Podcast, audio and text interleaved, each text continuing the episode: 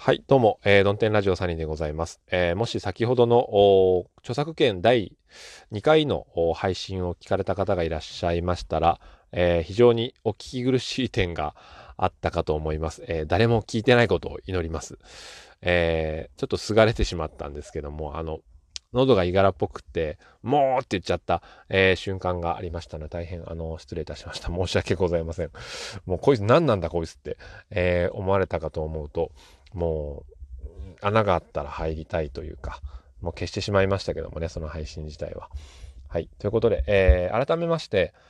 今回、えー、著作権法の第23条、公衆送信権等のお話をしていきたいと思いますが、えー、家に着いてしまったんで、車の中からもう早く家帰らなきゃいけないんですけど、まあ、とはいえ、えー、簡単に、え、まとめて終わっときたいと思います。で、えー、まずですね、ラジオを配信していくにあたって、公衆送信権等っていうものが、えー、著作権法にありますよっていうことを、なんですけども、これは何に関わってくるかっていうと、ラジオ配信、音声配信をしていく中で、えー、私たちが使っていく情報、扱っていく情報の著作権者の公衆送信権等のあたりを侵害しないようにえー、しましょうということなんですね。で、まず、この私が話してる情報はどこから来たものかっていうことをまず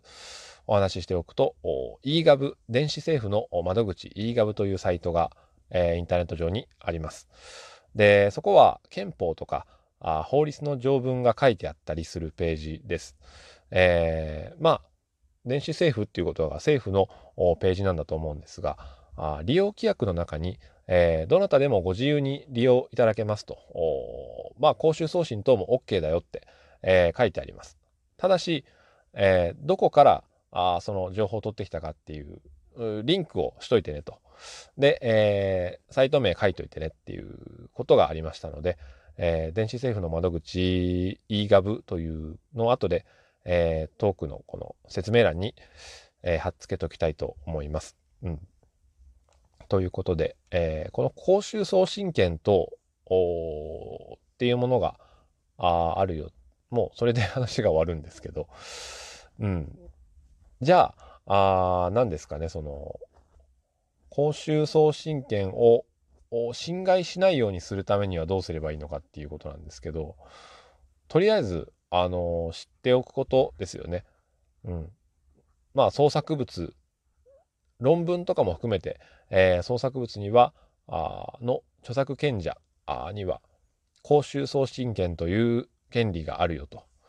で、勝手にラジオとか、あのー、不特定多数の人が、えー、配信とか受信できる状態にしてしまうと、そこの権利を侵害していますよということなので、これだから、あの、ここからは、えー、個人の解釈になるんですけども、絵本とか、あの読み上げとかなんかその朗読でも、えー、著作権の切れていないものがもしその朗読音読されていたならば、えー、それはあ著作権の侵害に当たってしまうということなんですよね。うん、著作権の中でも公衆送信権のあたりに引っかかってくるのではないかと思います。うん、まあ基本的にあの70年、えー間有効ということなので、著作権自体は。あただこれ、あの、気をつけたいのは、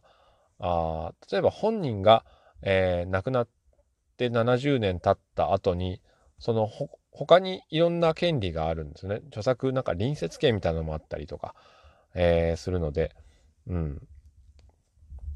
まあ、そのあたりが、えー、気をつけたいところではあるんですけども、ちょっと、さっきのあの